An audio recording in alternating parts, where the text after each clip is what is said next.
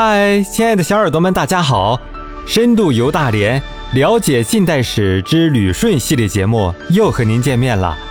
我是你们的主播听见沉香。本节目由 KKB 原创播客基地联合播出。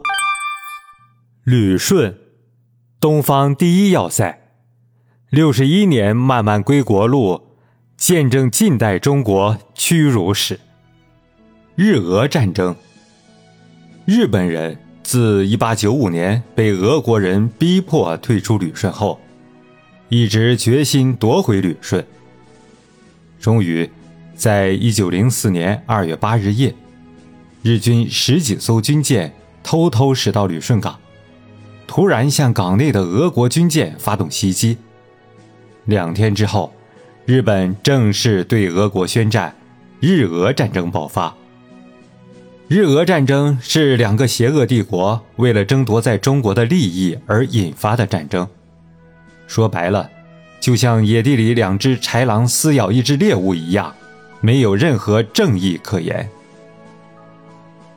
鲁迅先生在一篇文章中写道：“他在日本留学的时候，观看一部影片，日本人同俄国人打仗，一个中国人给俄国人当间谍。”被抓住砍头的情节，说的，就是这次日俄战争。日俄战争中的骑兵，同腐朽的满清帝国一样，沙俄也是烂到了骨子里的那种，行将就木，空有一个庞大的架子，却根本打不过小小的日本。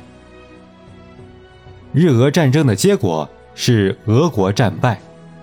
和清王朝一样，一九零五年九月五日，日本逼迫俄国签订了普兹茅斯合约，其主要内容为：一、俄国承认日本在朝鲜的独占利益；二、俄国将辽东半岛，包括旅顺、大连的租借权、南满铁路及有关特权无偿转让给日本。三，以北纬五十度为界，将库页岛南部及其附近岛屿让给日本。四，俄国自中国东北撤兵，除了辽东半岛外，东北的一切地方均交还给中国。日本报了十年前的一箭之仇，不单打败了俄国，还夺得了俄国在中国的一切特权。至此。旅顺又回到了日本人的手里，重新作为侵略中国的基地。而丢失了旅顺这个不动港和太平洋出海口的俄国人，也和当年的日本人一样，心有不甘，暗下决心，一定要把它拿回来。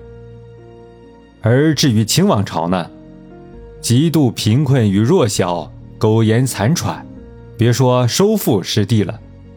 能被列强少咬一口，就是梦寐以求的事了。亲爱的小耳朵们，一个旅顺口，半部近代史。旅顺的每一个景点都刻有列强侵略的印记。深入了解关于旅顺的历史，你会更透彻的理解旅顺。赶紧关注主播吧，下一集会更精彩哦。